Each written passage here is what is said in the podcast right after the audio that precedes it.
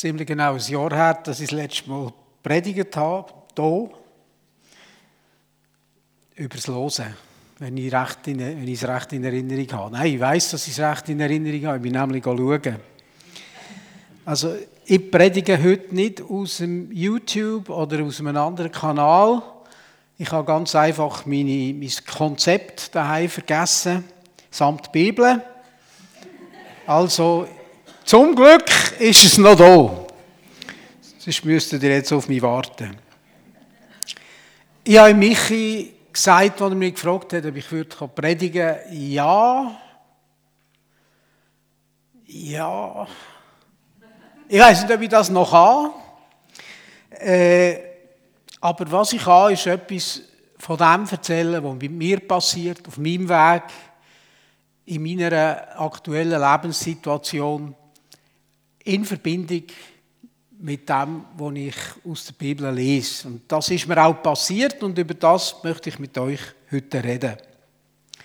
Der Text, der mir angegumpelt ist in der Vorbereitung, oder eigentlich nicht in der Vorbereitung, in, meinem, in meiner persönlichen Bibellese, mit Stille, oder wie man dem immer sagt, in meinen Meditationszeiten, ist ein Text aus dem Prophet Hosea, das ist wirklich ein gewaltiger Prophet.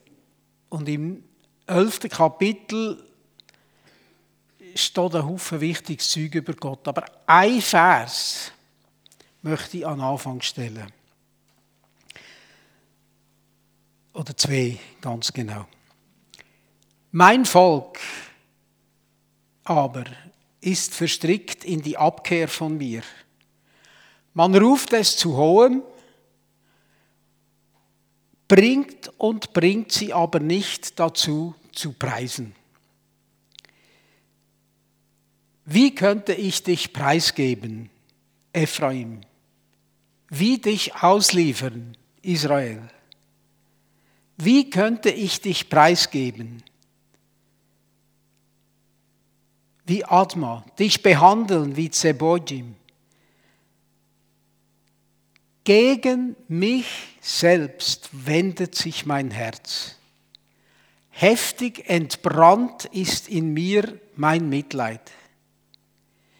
Ich will meinen glühenden Zorn nicht vollstrecken und Ephraim nicht noch einmal vernichten. Denn ich bin Gott und nicht ein Mensch, der Heilige in deiner Mitte. Darum komme ich nicht in der Hitze des Zorns. Ich weiß nicht, wie es euch geht. Ich bin ja, wie einige von euch wissen, viele Jahre Pastor gewesen und ich habe viele, ich kann glaube schon sagen, ein paar hundert Predigten gehabt. Aber das habe ich so noch nie gelesen. Das ist mir so noch nie ist mir so noch nie offenbar geworden. Ich kann es nicht anders sagen. Gegen mich selbst wendet, wendet sich mein Herz. Gegen mich selbst wendet sich mein Herz.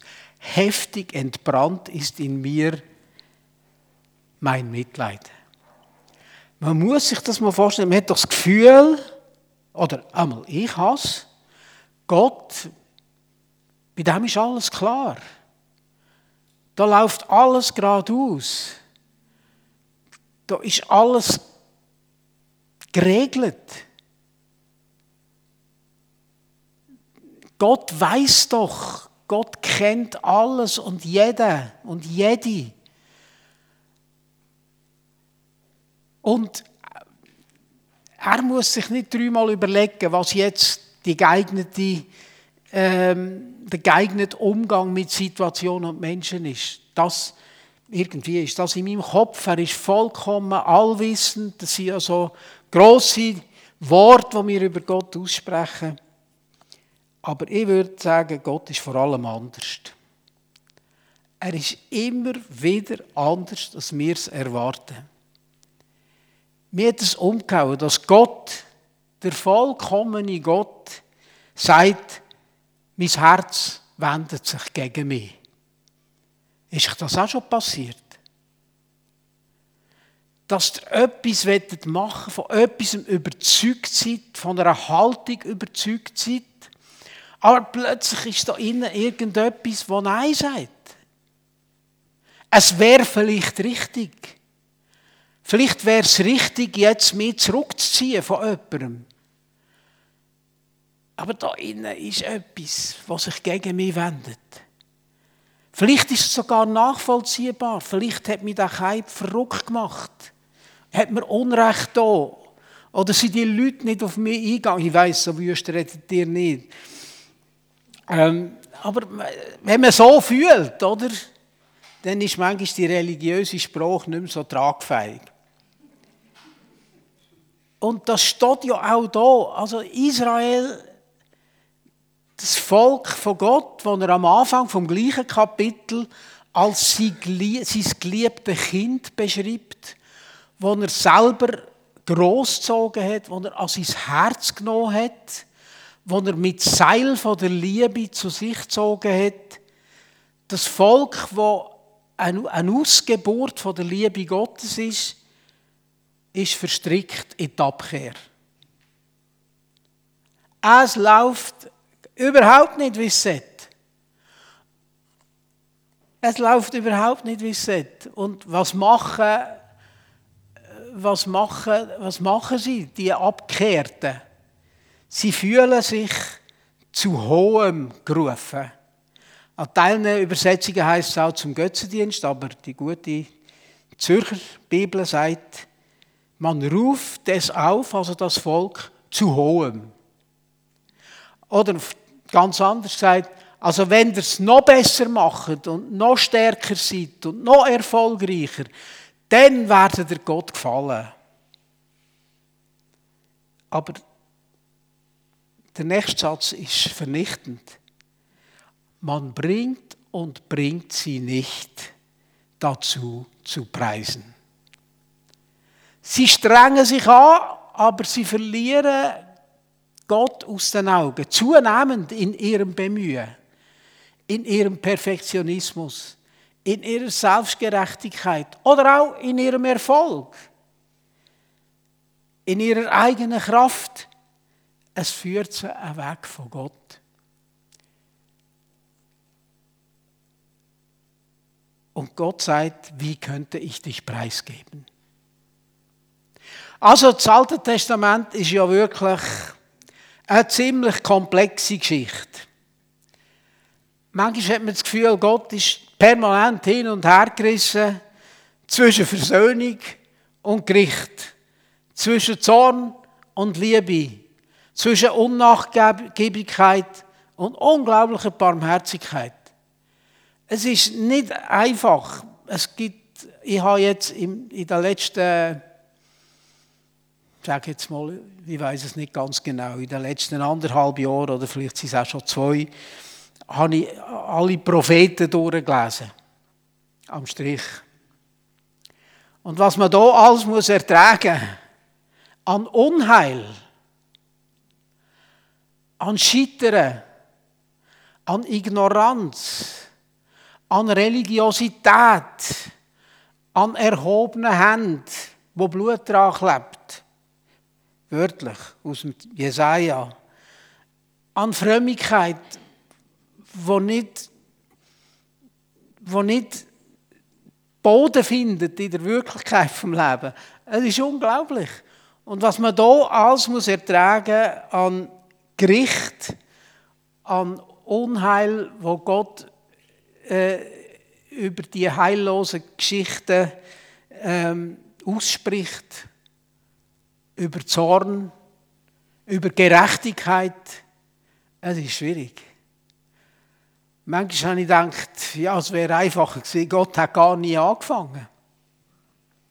Es ist so kompliziert. Er liebt seine Menschen. Ihr müsst das noch nachlesen.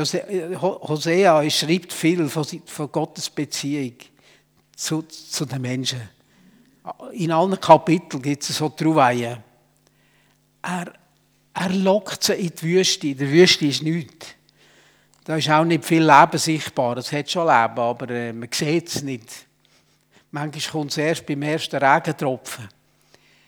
Und er sagt, in der Wüste, wo, wo nichts ist, wo auch kein Leben mehr ist, da will ich zu dir reden und will dich wieder umarmen und dich wiederfinden. Er sagt, du bist mein, geliebt, mein geliebtes Kind. Ich habe dich an mein Herz gedrückt. Aber es nützt nichts. Das hat mir etwas klar gemacht. Es hat sowieso keinen Sinn, dass ich mit meiner eigenen Religiosität versuche, Gott zum Lobpreis über mich anzustimmen. Dass Gott einen Lobpreis über mich anstimmt. Es hat überhaupt keinen Sinn, dass ich mich mit eigener Kraft anstrenge, das Zeug möglichst gut zu machen. Das haben die alle Wellen. Und der Paulus sagt es auch, die, das, die Geschichten vom alten Bund, die sie euch vor allem für eins geben, dass ihr lernt daraus. Dass ihr lernt, ohne Gott geht es nicht. Ohne Gott geht es nicht. Und die, der Wechselklang von, von Widerspenstigkeit, Ungehorsam, Gericht und Erbarmen ist eine, eine tragische Offenbarung von der unsäglichen Macht, die die Sünde in uns gewonnen hat. Und wir sind nicht einfach darüber weg, wenn wir uns einig bekehrt haben. So einfach ist es dann doch nicht. Es ist eine lebenslange Aufgabe. Also, jetzt habe ich schon viel gesagt, was ich gar nicht sagen wollte. Wachstum im Glauben. Zuerst habe ich gedacht, ich werde über das Wachsen reden. Dann habe ich gedacht, ja, wieder, geht es schon wieder um mich, ich, wachsen, oder? Ich bin doch ein guter Christ, ich will wachsen, ich will besser werden, ich will heiliger werden. Aber eben, das haben die anderen auch wollen und sie sind gescheitert. Dann habe ich gemerkt, es ist ein verführerisch, über Wachstum zu schreiben. Dann habe ich mich geschrieben, ja, also ich rede nicht primär über Wachstum, sondern darüber, was die Liebe vermag. Die Liebe versetzt Berge, buchstäblich. Die Liebe bringt sogar Gott dazu, gegen sich zu handeln. Gegen seine Gerechtigkeit und sein Recht. Das ist einfach Wahnsinn. Das ist der erste Punkt übrigens. Was wir können lernen und wie wir können wachsen können, das hat etwas damit zu tun, dass ich begreife, ich habe das gar nicht. Ich kann mich nicht selber zu einem guten Mensch machen. Ich kann mich nur von Gott erfüllen. Und unsere eigene Leistung, eben das Hohe, wo der Prophet hier schreibt, das Anspruchsvolle, das Besonders sein, das macht endlich das Gegenteil. Die, die, die sich so anstrengen, die werden meistens ziemlich giftig gegenüber sich selber und auch gegenüber die anderen. Die meinen große Visionen, Ziel äh, machen, machen die Veränderung. Aber wie manche Vision ist schon nach ein paar Jahren schon wieder tot gewesen und niemand mehr hat daran gedacht. Wie manches grosse Ziel ist nie erreicht worden. Andere machen genau das Gegenteil, weil sie da sowieso nicht sich parat fühlen für, das grosse Vision, für die grossen Visionen. Sie sagen, man muss im Kleinen genau sein. Man muss sich an jedes Wort halten. Man muss, man muss wirklich sich an die, ich sage es jetzt mal so, an die kirchlichen äh, Kulturen äh, halten und an das, was uns gelehrt wird. Was ja nicht schlecht ist. Aber wenn es eine Bemühung ist, dass ich mich selber wieder in ein gutes Licht drücken dann bringt es mich einfach weg vom Leben. Gott ist der, der mich verändert. In meiner äh, Ausbildung in psychologischer Beratung habe ich eines gelernt, Menschen probieren es immer mit ihrer Kraft. Entweder mit der Anstrengung, wenn du dich anstrengst, wie verrückt, dann wird es besser. Meistens wird es schlimmer. Ich, ich habe gemerkt, schon in der Stifte und auch später an anderen Arbeitsplätzen, auch in der Kirche, wenn ich mich besonders angestrengt habe, ist es meistens in die Hose.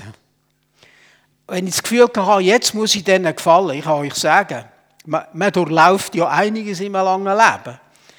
Wo ich vor der Lehrkommission von der Bewegung Plus, damals noch Gemeinde für Urchristentum, erscheinen da hatte ich also schlaflose Nächte. Und das Schlimmste, was mir passiert ist, ich habe wirklich, ich, ich habe wirklich, ich habe nichts aufs Papier gebracht. Und am Morgen hatte ich nur noch einen Gedanken gehabt. Hoffentlich verlangt niemand ein Konzept. Ich habe mir schnell ein paar Notizen, natürlich viel geschafft. Gleich noch so mit dem Bleistift auf ein Blättchen Papier geschrieben und bin so predigen. Ihr glaubt nicht, komischerweise habt ihr das die beste Predigt seit langem gefunden. Aber das Gegenteil ist mir auch schon passiert. Ich habe ein fünfseitiges Konzept abgeliefert. Und sie haben mir geschrieben, es wirkt ein bisschen angestrengt. Es ging auch einfacher. Also wenn wir uns anstrengen, wird es nicht immer besser. Wir versuchen allen zu gefallen. Das ist auch so eine Versuchung, oder? Stark zu sein. Allen Freude zu machen. Dass sie sich freuen, wenn ich da bin, dass sie mir auf die Schulter klopfen, wenn es irgendwie geht, oder mindestens herzig zuzwinkern. Äh, das bringt uns ans Ende, weil es wird sowieso nie passieren. Es findet immer etwas an mir, was nicht gut, etwas an mir, was nicht gut ist. Also, allen zu gefallen, das führt auch in die Sackgasse. Wir machen alles richtig. Perfektionismus heißt das Ding. Man könnte die Liste noch lange weiterführen. Ich höre hier auf. Eigene Kraft bringt nichts. Es bringt nur etwas, wenn wir uns von der Liebe Gottes bewegen Wenn wir aus eigener Kraft schaffen, dann reden wir oft von radikaler Nachfolge. Oder? Aber was ist denn das schon? Radikale Nachfolge. Ich habe diesen Spruch kann ich schon fast nicht mehr tragen. Dann sind sie drei Jahre radikal und dann sind sie radikal anders, oder? Es ist radikale Nachfolge. Das habe ich früher natürlich auch gesagt. Nein, radikale Liebe ist es, was ausmacht. Und ein offenes Herz, natürlich. Also, die erste befreiende Nachricht, die ich euch sagen kann, es passiert nicht durch Herr oder Kraft, das hat übrigens schon ein anderer gesagt, Zacharia, sondern es passiert durch einen Geist von Gott. Er ist es, der uns verwandelt. Sonst werden wir plötzlich uns mit dem Höhen beschäftigen, mit dem Höhen im Großen oder mit dem Höhen im Kleinen. Aber wirkliche Veränderung fängt bei Gott an. Es fängt bei ihm an. Er ist es, was macht. Wir müssen uns von der Liebe Gottes bewegen. Früher hat es einen Kleber gegeben, ich weiß nicht, vielleicht gibt es ihn immer noch. Gott kennen ist Leben, Tolstoi. Das hat schon gut gewirkt, weil noch Tolstoi unter dran gestanden ist. Das hat es dann noch einen grösseren gesagt als ich, oder? Gott kennen ist Leben. Da haben wir das Grenchen im Schaufenster damals in den frühen, späten 70er Jahren aufgehängt neben einem schönen Bild von einer begeisterten jungen Frau. Gott kennen ist Leben. Übergroß. Und es ist wirklich wahr, bis heute. Gott kennen ist Leben. Gott kennen ist mehr als über ihn etwas wissen. Weil das, was wir meinen, über ihn zu wissen, das ist nur ein kleiner Bruchteil von dem, was Gott wirklich ist. Er ist grösser. Er ist anders. Er ist gnädiger. Er ist barmherziger. Er ist viel weiter, viel größer, als ich mir das je vorstellen kann. Gott kennen ist Leben. Das heißt, es passiert etwas in mir, wenn ich mich auf Gott ausrichte. Wenn ich mein Herz vor ihm fange an zu öffnen. Wenn ich ihn darum bitte, komm und bewege mich. Lass mich an deinem Leben teilhaben. Jesus hat den Gedanken übrigens aufgenommen und hat gesagt, ich, ich bin das Leben. Nicht irgendeine fromme Version von Christus Nachfolge, sondern ich selber. Also, wenn ihr wollt leben dann esset mich, sagt er sogar. Oder im Johannes 6, das ist ja Wahnsinn. Oder? Esset mich. Und das machen wir ja auch im Abendmahl. Wir, wir, wir brechen das Brot und wir trinken sein Blut. In der katholischen Kirche glaubt man sogar, dass sich das verwandelt, während man es nimmt. Oder?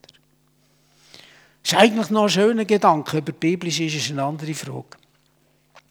Gott kennen ist Leben.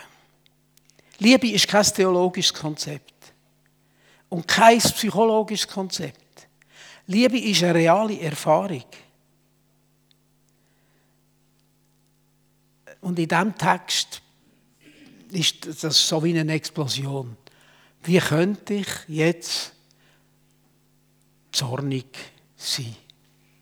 Mein Herz kämpft gegen mich. Was für eine Aussage von Gott. Gott mit sich selber im Widerspruch. Gott, der sich abwendet vom wohlgemerkt gerechten Gericht über sein Volk. Gott, der sich von seinem Herz überrumpeln lässt. Unglaublich. Trotz seiner Liebe haben sie sich von ihm abgewendet. Aber sein Herz hat ihn überführt, trotzdem, trotzdem zu seinem Volk zu stehen. Also, erstens, wir können es nicht selber. Zweitens, Leben heißt, ich lasse mich immer wieder von Gottes Liebe bewegen. Weil wenn mich seine Liebe bewegt, wird mir klar, was mir noch an Liebe fehlt. Dann wird mir klar, wo meine Defizite sind. Dann wird ich ehrlich vor mir selber. Und dann wird ich auch offen. Dann kommt der Hunger. Herr, erbarme dich. Das Zweite ist, Veränderung bedingt Demut. Der Mut, zu mir als der zu stehen, wo ich wirklich bin. Mir meine Realität einzugestehen. Ich, ich bin viel vor Menschen gestanden. Ich bin viel auf der Bühne gestanden. Und das ist auch ein Teil von mir, aber das ist nicht alles von mir. Es hat anders gegeben, wo mich umtrieben hat. Angst, Verunsicherung, Scheitern. Das bin auch ich. Und das darf auch alles sein. Aber wenn wir versuchen, das zu verdrängen und statt uns unser Unheil Gott anzuheben, fangen an, auf religiös zu machen. Das, das führt in eine Sackgasse. Persönlich und auch in den Beziehungen. Umkehr setzt immer voraus. Also Gott ist ja da umkehrt, im Fall, als das, er kehrt um. Er ruft nicht nur uns zu, er kehrt um. Er ist selber ein Gott, der umkehrt. Das ist ja ich habe immer nur gedacht, wir müssen uns umkehren, umkehren. Ja, aber Gott kehrt ja auch. Gott ändert seine Meinung. Gott schlägt wieder einen neuen Weg ein. Aber wir müssen ehrlich zu uns selber sein. Erst wenn wir uns selber kennenlernen und sehen, wie wir sind, können wir unser eigenes Unheil vor der Liebe Gottes, der Liebe Gottes entgegenhalten. Oder noch anders gesagt, dem Gott von der Liebe entgegenhalten. Das ist der Anfang, dass Großes im Kleinen passieren kann, wenn ich demütig bin,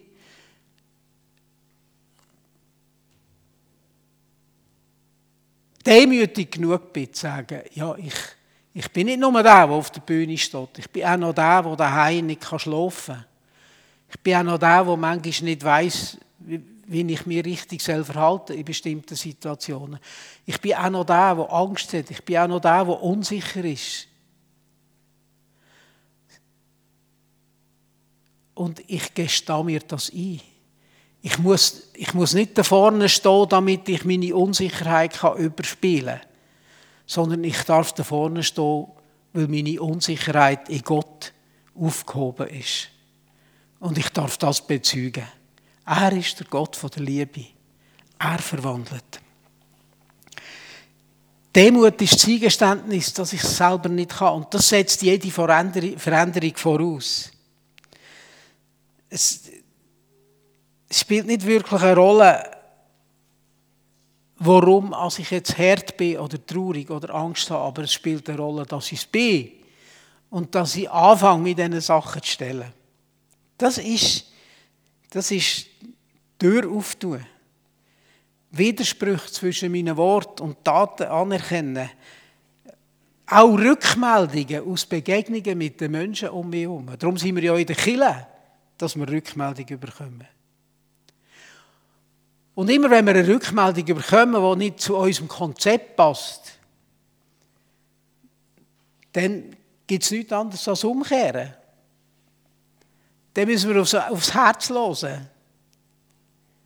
Wenn wir wirklich verstehen, dass alles, was uns widerfährt, alle Begegnungen, all unser Leid auch zu dem dient, wo Gott sagt, es hat eine verwandelnde Kraft ich bin drin. Das heißt nicht, dass es gut ist oder dass es recht ist, aber das heißt, Gott braucht es zu meinem Heil. Denen, die Gott lieben, heißt es irgendwo im Römerbrief, oder? Denen dient alles zum Besten. Darum schafft mir jede Konfrontation mit meinem eigenen Ego, mit meinen eigenen äh, Grenzen, schafft mir auch eine Möglichkeit, wieder umzukehren zu dieser Liebe Geistliches Wachstum hat vor allem mit Umkehren zu tun. Und umkehren heißt in der Bibel nicht einfach immer rechts und kehrt machen, sondern umkehren heißt vor allem mir Gott zuwenden, wieder Gott zuwenden. Umkehr ist eine Form von Zuwendung. Umkehr ist ein praktischer Ausdruck von der Liebe. Ich, ich richte mich wieder an dir aus. Ich lasse mich nicht von meinen Abgründen bestimmen. Ich lasse mich nicht von meinen Ängsten bestimmen. Ich lasse mich nicht von meinen offenen Fragen bestimmen. Ich komme wieder zu dir. Umkehren. Das ist eine riesige Macht. Also demütig sein, umkehren.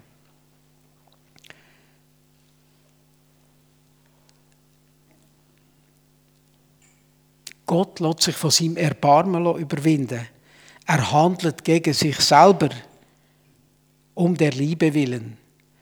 Er lebt ins Umkehr vor, indem er sich abwendet von dem, was eigentlich richtig wäre, an zu der Liebe. Wenn ich an meine Geschichte denke, als Fromme, ich bin nicht in einem gläubischen Elternhaus aufgewachsen, ich bin, ich bin noch ein richtiger Heid Und als ich in die Bewegung Plus gekommen bin, damals gemeint Christentum, da habe ich zwar die Menschen, die mir begegnet sind, super erlebt. Aber das, was sie gesagt haben, habe ich manchmal haarsträubend erlebt. Der erste Traktat, den ich bekommen habe, in meinen frühen Wochen von, der, von meiner ersten Umkehr zu Gott, hat geheißen, das teuflische Diktat der Mode. Und das hat mir erst noch einer geschenkt, als ich eine, Sonderstrecke mit dem Auto äh, irgendwo auf den Abwägen im Jura, Jura angeführt habe. Kurz vor dem Aussteigen, oder gerade beim Aussteigen, zückt er sein Zedeli. Die Annerös hat geschämigerweise Blutjeans angehabt und eine US-Army-Jacke. Und ich hatte noch so lange Haare. Das teuflische Diktat der Mode. Das Zeug hat mich komisch gedunkt. An der ersten Mitarbeitertagung, die ich dann durfte, sein Bewegung Plus, haben sie also über finanzielle Kleinigkeiten diskutieren. Und ein von meinen Koryphäen ist plötzlich so verrückt worden, dass er gesagt hat, im Saal von Luther, heiligen Prediger, manchmal geht ihr mir einfach grauenhaft auf die Latte, weil sie sich nicht an die Regeln halten. Schon unangenehm zugeben. Aber ehrlich gesagt, ist das das Wichtigste. Da ist noch viel gekämpft worden. Das letzte Beispiel ist vielleicht auch das Schwierigste. An einer Pastoren-Studientagung ist es um Sünde gegangen. Und da ist ein von meinen Altherren vom Glauben aufgestanden und hat gesagt, wer bekehrt ist, sündigt nicht mehr. Wow. Wow. Ist alles in meiner Zeit passiert. Geht es übrigens heute noch. In mir hat es geschrauen, schau dich doch selber an. Dann hatte ich den Mut noch nicht. Gehabt. Aber später konnte ich es dem mal sagen. Hört, so Zeug müsst ihr mir nicht erzählen. Wenn ich euch anschaue und ich denke, so viel besser als ich, seid ihr jetzt auch wieder nicht bin ich, nicht, bin ich gar nicht überzeugt, dass Bekehrte nicht mehr sündigen können. Aber sie können lernen sehen, was sündig, was Sünde ist, am eigenen Leben. Sie können lernen sehen, dass die Liebe stärker ist als der Tod, als die Sünde. Aber das kann man nur, wenn man merkt, dass man es braucht, oder? Und dann muss man sich aber auch eingestehen, was man braucht. Also, wenn wir uns Gott zuwenden, dem Gott, der der Liebe den Vorrang gibt, dann gewinnt die Liebe auch bei uns den Vorrang. Dann geht es nicht mehr um Recht haben und 100% fehlerfrei sein. Es ist nie möglich gewesen. In der Bibel nicht und bis heute nicht. Aber es geht um Barmherzigkeit. Der Jakobus, ich komme gegen das Ende, nimmt im Neuen Testament das Thema auf. Er sagt, das Gericht kennt kein Erbarmen mit dem, der nicht Barmherzigkeit übt. Barmherzigkeit aber triumphiert über das Gericht oder in einigen Übersetzungen heißt über das Recht. Also das Gewicht von der Barmherzigkeit ist größer als das Gewicht vom Scheitern. Das ist Liebe. Ich, ich bewege mich auf dich zu, auch wenn meine Erfahrung das Gegenteil von mir verlangt. Weil ich will an der Barmherzigkeit Gottes teilhaben. Ich will es machen wie Gott. Das ist auch so ein, ein Spruch aus der Jungzeit von, von meinem Christenleben. Im Alter kommen ja wie bei den Soldaten kommen die, die, die Erinnerungen am Militärdienst sind plötzlich sehr heroisch. Ein Zitat hat geheißen, mach's wie Gott, wird Mensch. Wird Mensch, steht zu dir. Kehr um. Öffne dich. Gott macht es auch. Und das bringt wirklich Veränderung. Das vermag die Liebe.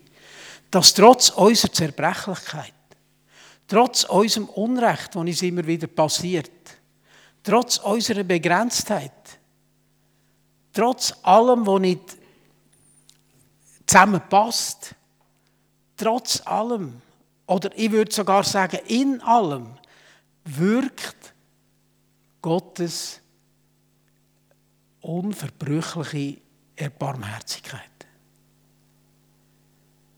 Er ist nicht gegen uns. Er ist nicht gegen uns. Ich habe aufgeschrieben, Gott ist meine Hilfe. Er ist nicht der Gott, der zugrunde richtet, sondern der Gott, der zurechtrichtet und aufrichtet. Er tut das nicht unseretwegen, sondern weil seine überwältigende Barmherzigkeit ihn leitet. Er verwandelt unser Unheil in Heil. Das vermag die Liebe. Gottes Herz ist größer und er will auch, dass unser Herz größer wird. Möge es uns geschenkt sein. Ich werde euch irgendetwas hat es da auf meiner Computerkopie nicht mehr drauf, aber das werde ich einfach noch sagen. Fragt euch doch selber mal,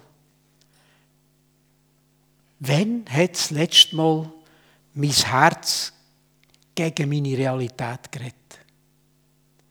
Wann bin ich das letzte Mal konfrontiert damit, dass ich einen Schritt über mich ausmachen muss? Wo steht es an, dass ich die Liebe über mein Urteil stelle? Es kann unglaublich befreiend sein, und zwar zuallererst für uns selber. Wenn heute das letzte Mal gemerkt, ich muss, ich muss diesen Kurs abbrechen. Ich muss, ich muss völlig neuen Zugang zu einer Situation oder zu einem Menschen finden. Wenn ist es das letzte Mal passiert, dass euch ein Herz heftig hat angefangen gegen euren Willen? Und wenn heute das letzte Mal eine jahrzehntelange Überzeugung losgelassen, einfach weil es die Liebe verlangt. Demut wünsche ich uns. Die Liebe vermag es. Macht's gut auf diesem Weg.